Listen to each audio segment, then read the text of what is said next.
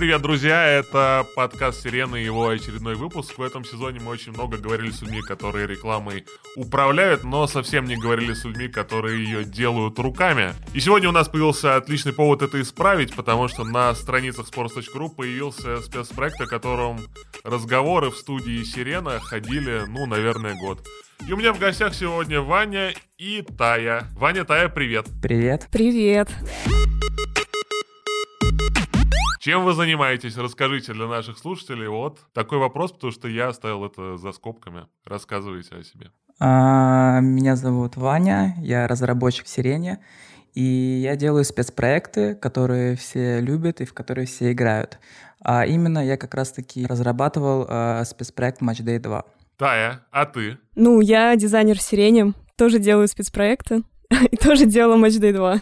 Так, ну ладно, мы уже как бы раскрыли там завесу, вернее, мы ее приподняли, э, что мы с вами сегодня говорим о спецпроекте Matchday 2. Э, а давайте расскажем, что это вообще за спецпроект. А Matchday 2 — это продолжение первого спецпроекта Matchday 1, как вы все могли догадаться, который мы сделали как раз-таки ровно год назад. Весной 2021 года пришел запрос о том, что вот мы хотим сделать продолжение спецпроекта «Клубы на карте», который был достаточно успешен.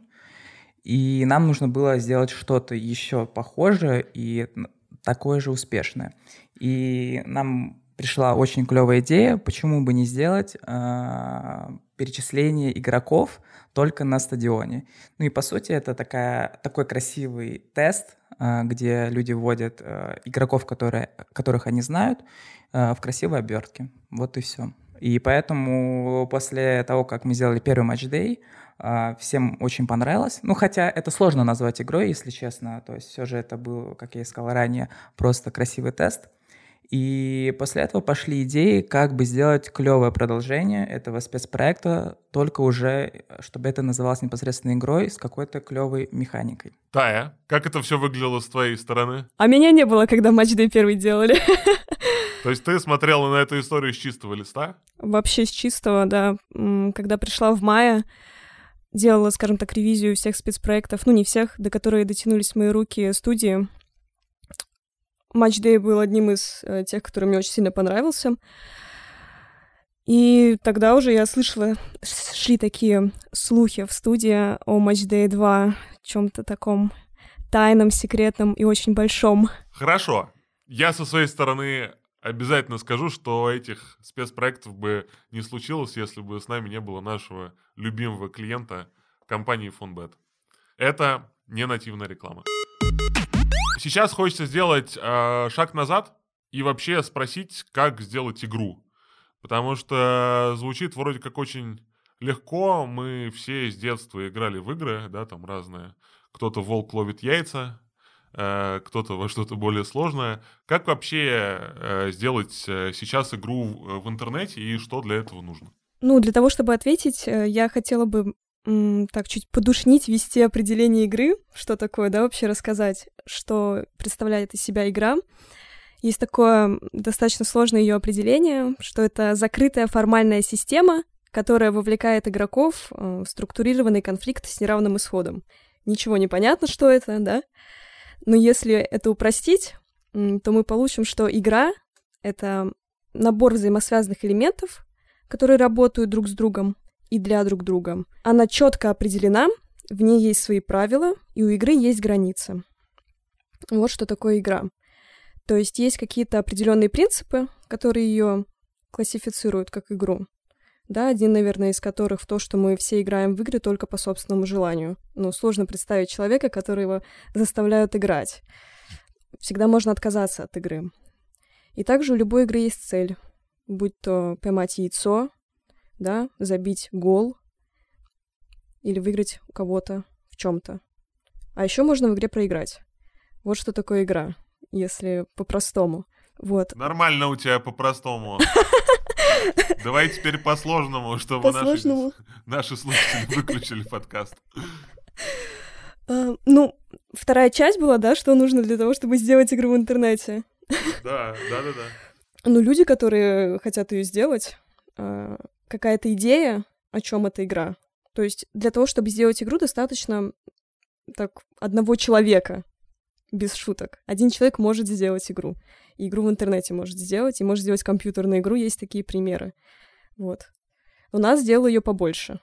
Но все-таки, если это единственный э, исполнитель, то все равно э, у него должен быть как бы некий набор там технических знаний, да? Да, безусловно, да. Я вот, например, вообще ничего не понимаю в технике, я вот вообще не могу, наверное, сделать игру. Вот, поэтому, если вы со своей стороны сможете э, перечислить вообще, что является некими там минимальными знаниями для того, чтобы один человек мог сделать игру, будет здорово.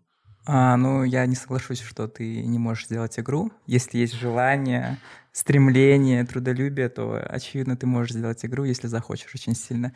А, чтобы сделать игру, как правильно сказала Тася, вполне достаточно одного человека, но а, так как игра при разработке состоит из множества аспектов, то очевидно, что эти аспекты должны быть покрыты. Неважно, будет ли это один человек, либо на каждый аспект будет отдельный человек.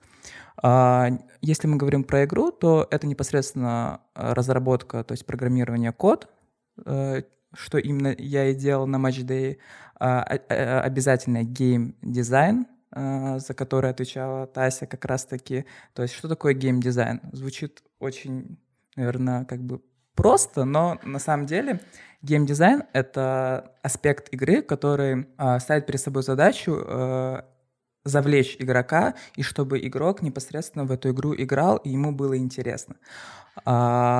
Бывают игры очень разные, а бывают такие игры, где геймдизайн очень плохой, где человек не захочет проводить немного времени, а есть игры, которые, в которые человек очень легко залипает и может провести бесконечное количество часов. А, поэтому это очень важный аспект, на который нужно а, так сказать, уделять много внимания. Я могу даже забежать немножко вперед. У нас был такой спецпроект, я надеюсь, э, один или два человека и слушатели поиграли в него, это фрикик, то есть забей штрафной, который мы также делали с нашим любимым фанбетом, а, где нужно было, это была 3D-игра в вебе, где нужно было забить э, мячик в ворота. Очень простая механика, где ты натягивал мячик. А, игра была, в принципе, красивой, она достаточно хорошо управлялась, в ней было хорошее сопровождение, но геймдизайн был там слабый, потому что, когда мы разрабатывали, у нас не было опыта и полноценного понимания, и поэтому мы этот аспект просто немножко забыли, выкинули и не уделили должное внимание. Поэтому игра получилась не очень интересной. Мы сами это понимаем прекрасно, то есть э, на это тоже нужно много уделять внимания. Ну, и также помимо геймдизайна разработки кода, это, очевидно, саунд дизайн, то есть звукосопровождение, все звуки, ну и, конечно же, графика, то есть это спрайты, то есть картинки э, юнитов, которые вы видите на экране, окружение и непосредственно интерфейс, за который тоже Тася отвечала. Но это если кратко и по минималке, если мы говорим, это небольшой проект. У нас будет отдельная там расширенная версия подкаста, вот. И в ней мы обязательно все расскажем. А пока я спрошу про идею этой игры, э, как она вообще э, для вас изначально звучала. Э, вообще, как бы, в чем там фабула этого спецпроекта и в чем некий, некий, как бы, некое противостояние, которое в нем есть, о котором вы, вы с своей стороны там тоже говорили. Ну, я немножко начну, потому что Тася все же пришла чуть позже, поэтому я думаю, она может, так сказать, закончить этот вопрос. Но началось все с того, что мы с Матвеем Медведевым, арт-директором э, «Сирены», э, хотели сделать Tower Defense, то есть э, обычную игру, где ты просто защищаешь, так сказать, башнями от юнитов каких-то бегущих, но так как у нас все же обычно спецпроекты сделаны на спортсовскую тематику, нам нужно было прикрутить какой-то спорт. И мы думали сделать э, какой-то Tower Defense, где ты отстреливаешь болельщиков какими-то зданиями, вот это все приколы. Не но... продолжай. Да, но мы понимали, что, скорее всего, это будет наш последний спецпроект в жизни, и мы решили отказаться от этой идеи, и поэтому мы, э, я там со, с художником, кстати, Матчдея второго, мы придумали вот такую идею, а почему бы не сделать так, что ты ставишь здание и не привлекаешь э, болельщиков на стадион. То есть это была простая идея, а почему бы? А дальше уже мы просто начали раскручивать эту идею, и это привело к тому, что сейчас есть. Поэтому я думаю, Тася может продолжить и рассказать, с какими водными а, она начинала и, и как она раскрутила эту идею. Ну, водные были только механика, вот. что нам нужно как-то привлекать болельщиков, и основополагающая идея была это вот эта башенная защита, так называемый жанр. Дальше нужно было понять, вообще придумать какой-то конфликт в игре. Зачем вообще нужно пользователю, игроку? Какая у него цель для того, чтобы привлекать болельщиков на стадион? Что здесь дальше? Был придуман такой маленький лор, да, лор — это, то есть, какая-то история игровая, в которой... действительность, в которой происходит игра. То есть, по-простому, мы спасаем российский футбол, да, являясь каким-то вот... Тот герой, за которого мы играем, это простой, ну, тот человек, которым может быть каждый из нас, и мы спасаем российский футбол тем, что работая на вот нашего босса, который предоставляет нам какое-то финансирование, выдает нам здание, да, мы менеджерим, так сказать, такие чуть-чуть ну, мини-экономический симулятор постановку зданий в конкретных точках, и таким образом э, решаем загадку, головоломку, как нам привлечь болельщиков на стадион. Вот. И, соответственно, с прогрессией, с каждым следующим уровнем появляются новые стадионы, какое-то новое место, и завлечь болельщиков на них становится все сложнее, потому что появляются какие-то дополнительные преграды. Вот, это то, до чего мы додумали. Но все, что было в начале, да, это просто голая механика того, что нам нужно как-то их привлекать, за счет чего мы пока не знаем, это будут здания, что будут делать здания, тоже было пока еще не ясно. И вот в рамках таких итерационных каких-то штурмов и обсуждений мы пришли к тем механикам, которые мне сейчас кажутся довольно оптимальны для вот проекта именно в вебе, в браузере. Хорошо. То есть мы э, взяли, по сути, старую механику, знакомую нам вообще там с первых, мне кажется, каких-то там внятных там компьютерных игр в интернете, и ее на самом деле просто э, перевернули, если можно так сказать. Да, все так. Какие вообще вот еще там механики, не знаю, может быть, вам вот сейчас, э, там, после успеха этого спецпроекта хочется еще какие-то старые механики взять и что-то с ними сделать? Может быть, у вас есть какой-то свой личный как бы, рейтинг, что вы еще хотите попробовать? Давайте, наверное, расскажем об этом тоже нашим слушателям. Что сейчас кажется особенно классным из старого? Mm, у нас было такое обсуждение, да. Вечером мы сидели, разговаривали, что было прикольно сделать. И одна из механик, которые нам симпатизируют, ну, мне лично, это механика авточес, так называемая, то есть это автома- ну, автоматические шахматы. Она произошла из обычных шахмат, как игры, да? И самое смешное, что обычные шахматы были придуманы крайне давно, да, и обычные шахматы произошли из индийской, да, чатуранги. И потом появились шахматы, и видеоигры позаимствовали шахматы и сделали жанр да, автоматических шахмат. Э, в чем заключается там логика? В том, что это как бы соревнование между двумя игроками. Это может быть либо два реальных игрока, то есть это многопользовательская игра мультиплеерная, либо это может быть с кем-то, ну, с искусственным интеллектом, так сказать. И вы выставляете фигуры на вашем поле, которое выделено. Да, каждая фигура обладает какой-то особенностью, и вы этими фигурами как бы деретесь. То есть это шахматы, которые чуть более докручены и происходят у нас на экране, как компьютерная игра. Вот мне интересна сама механика шахмат, и прикольно было бы сделать что-то на футбольную тематику, да, или спортивную, именно как авточес формат. То есть какое-то, да, выставление героев, какая-то борьба между друг с другом, да, тот же, допустим, футбольный матч сделать в виде автоматических шахмат. Ваня, у тебя есть свои фавориты? А, на самом деле, вот как раз-таки авточес мы додумывали как механику непосредственно в Match Day. То есть мы, когда после того, как мы сделали спецпроект э, и, выпусти, и релизнули его, у нас был такой штурм, мы просто общались и обсуждали, чтобы прикольно было бы добавить сейчас э, в Day, если бы, условно, это был бы большой проект, который бы увидел свет на мобильных э, платформах, либо на, на, на там, ПК и консолях. И у нас была прикольная идея, что почему бы не сделать э, мультиплееры, где вы выставляете как раз-таки такие же здания, э, ну, может быть, они будут уже другие, там, с новыми механиками, но вы выставляете на дорожку зданий, и ваша задача как можно больше привлечь именно на, на свой стадион. То есть, условно, у вас есть два стадиона, конкурирующих напротив друг друга, у вас есть дорожки, и вы переманиваете друг на друга. То есть это как раз-таки механика авточеса, где ты просто выставляешь и смотришь, как симулируется бой.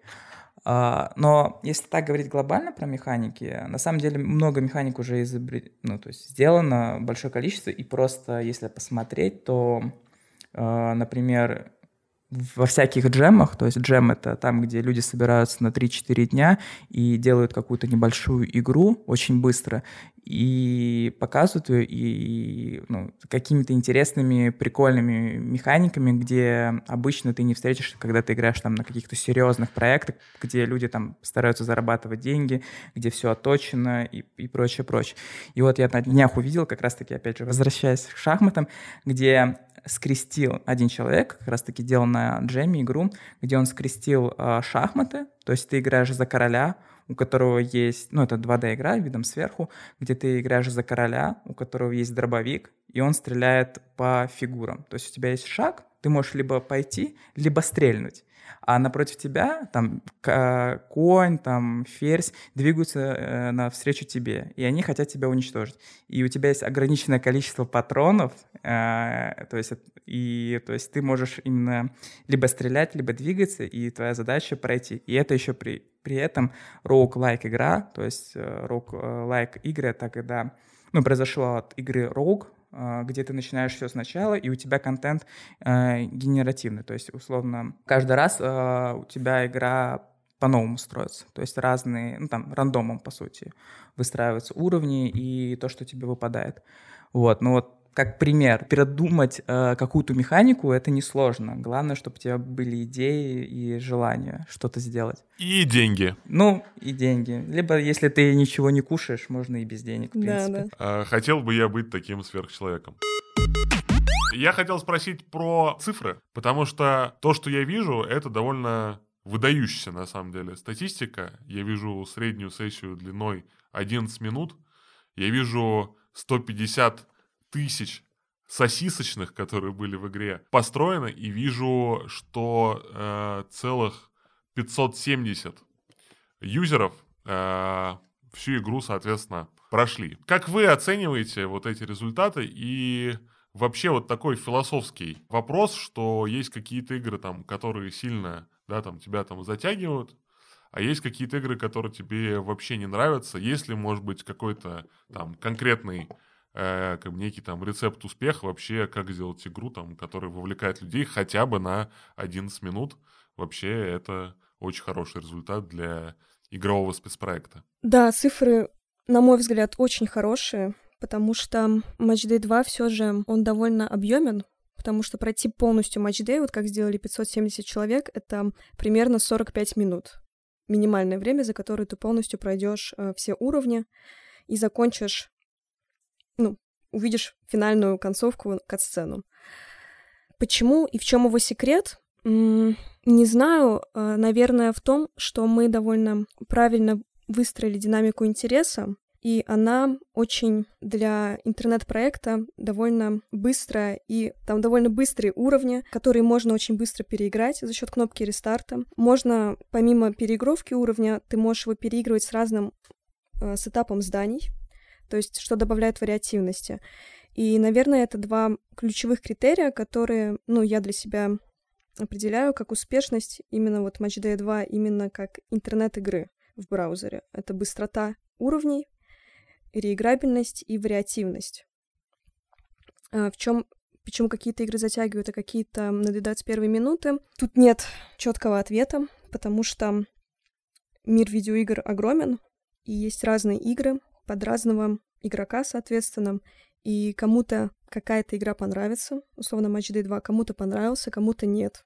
Кто-то выходит с первой секунды, кто-то проходит до конца, играя все 45 минут, и это абсолютно нормально.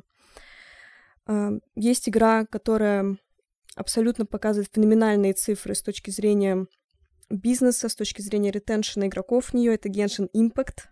Все мы довольно известная китайская игра, которая кросс-платформенная, она играется на мобильных устройствах, на компьютерных устройствах. У нее секрет успеха. Можно целый отдельный подкаст записывать, почему она успешна.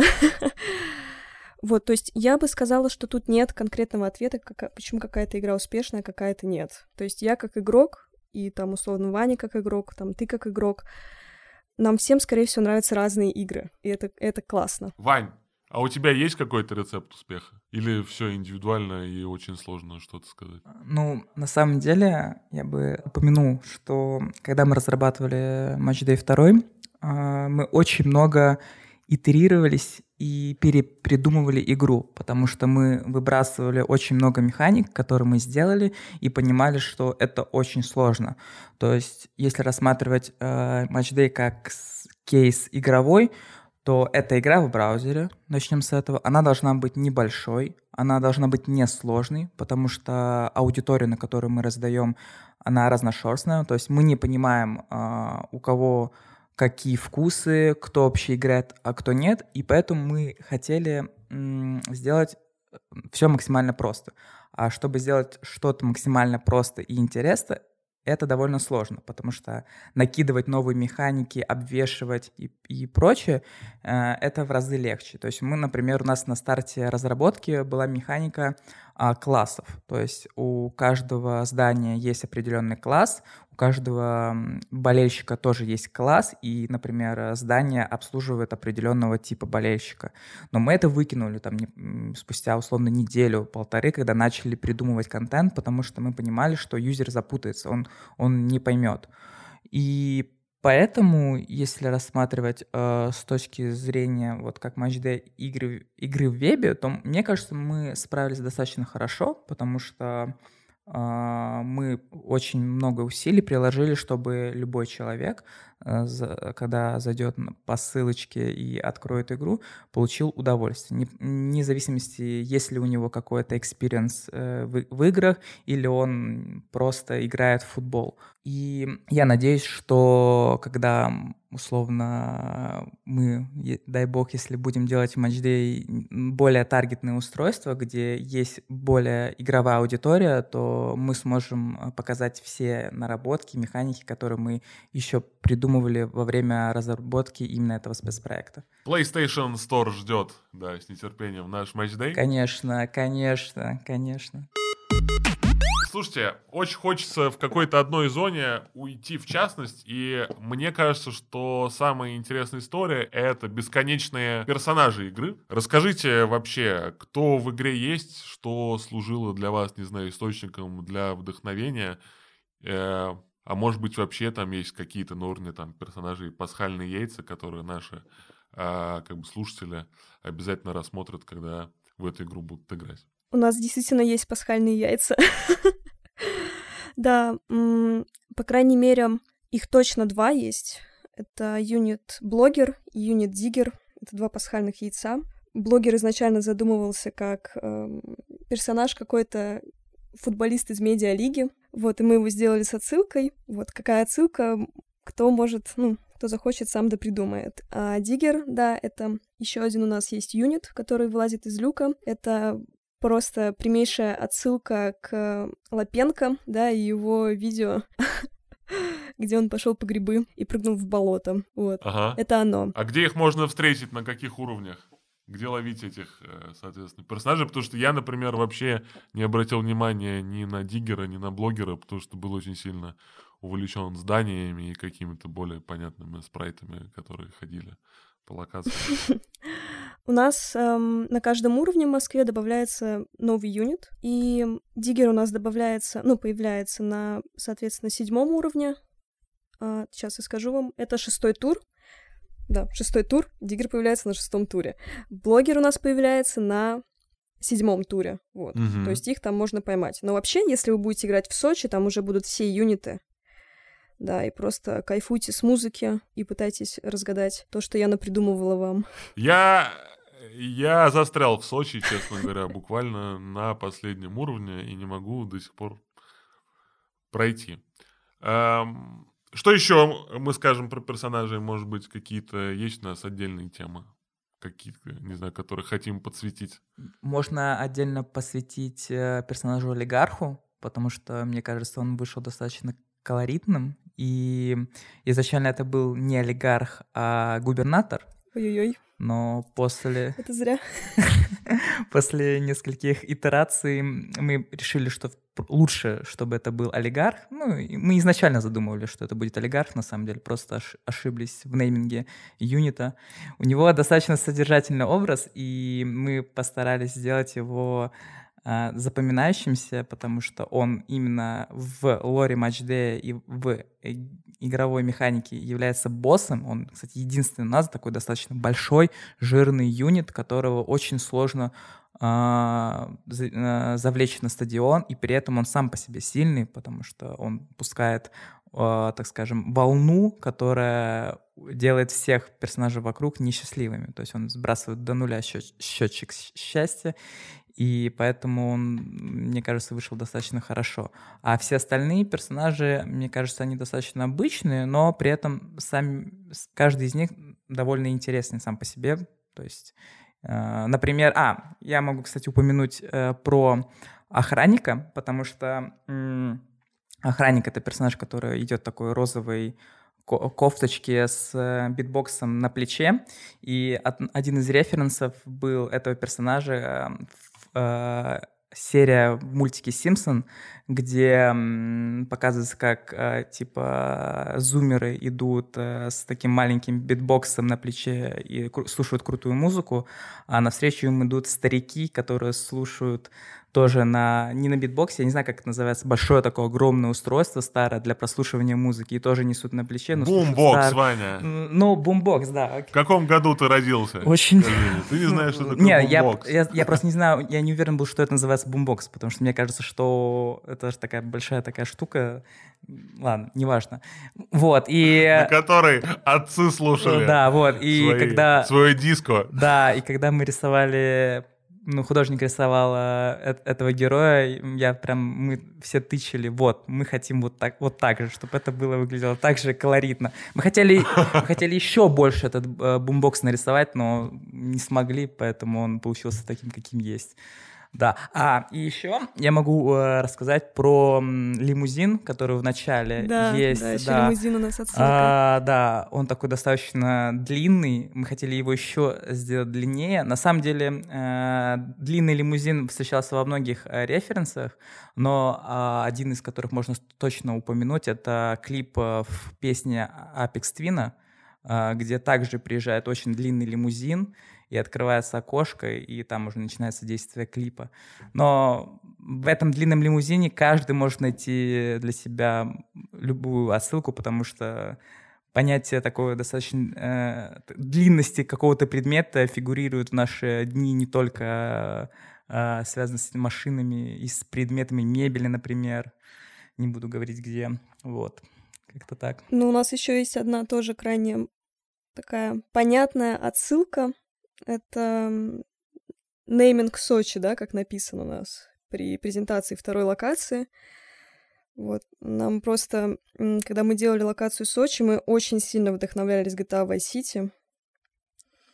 Бесконечно, да, мы и в нее играли, и смотрели. И поэтому такой, ну, знак респекта, что ли, я сделала вот надпись Сочи прямой отсылкой именно к GTA Vice City. На самом деле, вот э, про Vice City могу сказать, что это все сложилось так, что мы решили, что вот мы будем делать отсылку Vice City, потому что изначально у нас не было прям прямого желания, что Сочи это будет э, референс э, к Vice City. Uh, художник отдельно нарисовал uh, локацию Сочи, то есть отдельно наш uh, саунд-дизайнер Захар Мосин сделал отличнейший саундтрек а, для второй локации, и мы такие берем, слушаем саундтрек, он даже не видел, по сути, то, что нарисовал художник. Мы просто говорили, ну, сделай каких-то таких электронных тонах, чтобы это было качево.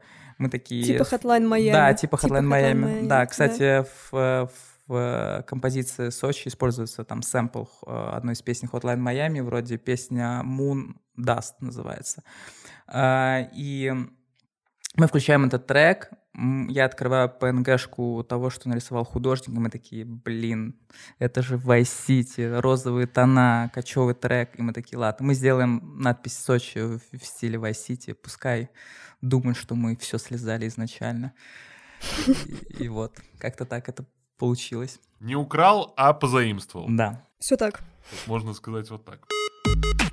Слушайте, я как человек, э, который застрял э, в Сочи вот, на уровне игры, я хотел э, спросить про какие-то хаки этой игры. Собственно, не знаю, может быть, вы что-то скажете слушателям, не знаю, какие ошибки, не знаю, там, совершаются в ней там новичками, и как их избежать, и как вообще ее довольно быстро, э, соответственно, э, пройти. Ну, вообще все здания э, разделены по сущности, то есть, условно, какие-то здания отвечают только за экономику, а есть здания, которые непосредственно отвечают за то, чтобы сделать болельщика максимально счастливым и отправить его на стадион. И очевидно, что перед тем, ну, самый главный хак игры, который, в принципе, нужно следовать э, всю игру, что сначала нужно на людях, как бы ни странно было, заработать, а потом их отправить на стадион. И тут есть множество тактик. Я думаю, Тася расскажет э, э, все из них, потому что Тася, когда балансила эту игру, она, наверное, прошла ее раз тысячу, не меньше, чтобы забалансить каждый уровень. Э, но, э, в принципе, у нас достаточно настолько много даже для такого маленькой игры настолько много разных зданий, что можно придумать разные стратегии, вариативности. Но вот, как я сказал а, ранее, просто нужно сначала подзаработать, а потом уже делать людей счастливыми. Да, все верно. Я тот человек, из-за которого вы ее не можете пройти, потому что эти уровни придумывала я. Соответственно, первый мой комментарий, да, это то, что все уровни действительно можно пройти, привлекая каждого болельщика. То есть его можно пройти на 100%, потому что я все уровни на 100% прошла. Они и были придуманы так, что их можно пройти.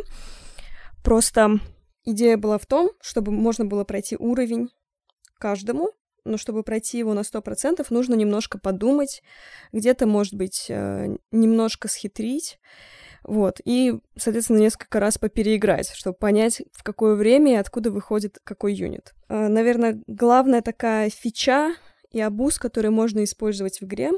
Абуз, то есть это механика игровая, условность, да, которую вам дал разработчик, немножко э, с читом, которая немножко нарушает логику игры, но которая вам доступна.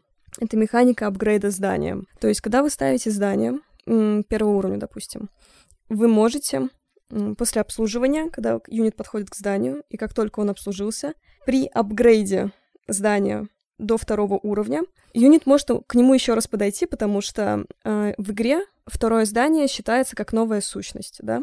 Соответственно, одно здание при вашем апгрейде может дать два счастья при желании. Вот, и, соответственно, при проектировании уровней, э, кое в каких уровнях я использовала данную хитрость. А, чтобы пройти на 100 и 100, вам точно придется кое-где так точно сделать. Но главный секрет, наверное, и тактика, которую я бы посоветовала в Сочи, это не пренебрегать киосками и сосисочными. Звучит есть, грозно. Да. А, Сочи, скорее, это та локация, где вам нужно играть зданиями первого уровня, да, Особенно это на четвертых-пятых уровнях Сочи, потому что там добавляются новые выходы, и вам нужно менеджерить а, сразу несколько точек выхода болельщиков. И это невозможно сделать, да, если вы все вложите в кафешку третьего уровня, скажем так.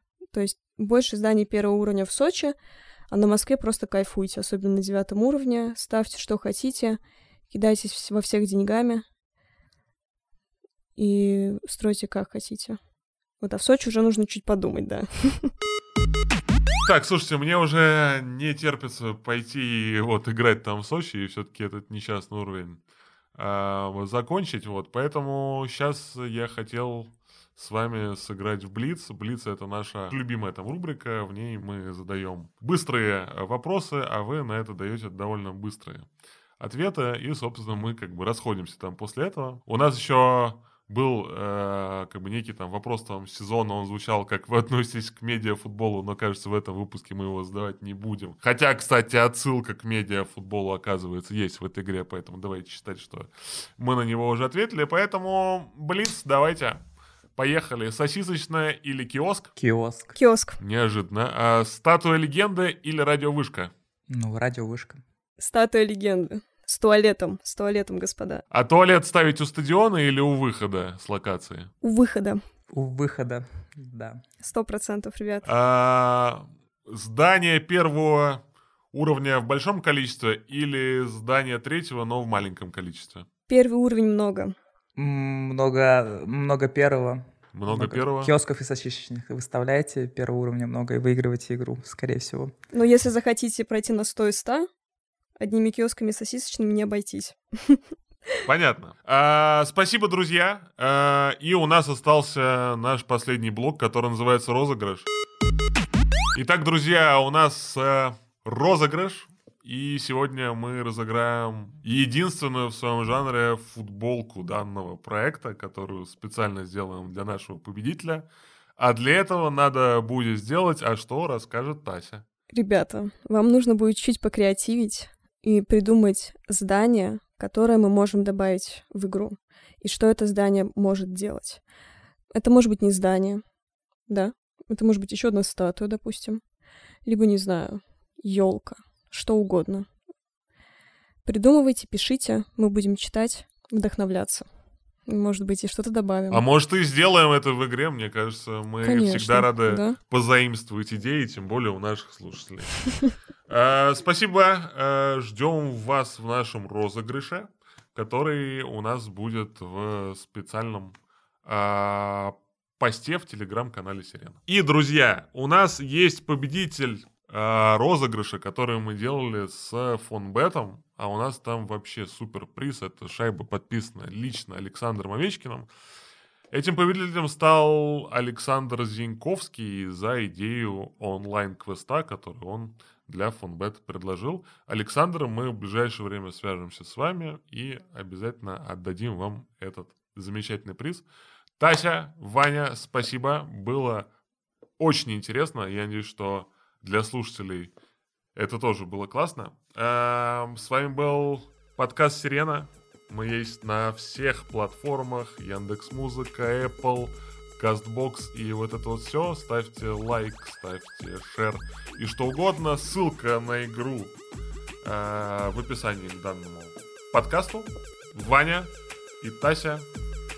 Чао! Всем спасибо, всем пока, да. Пока.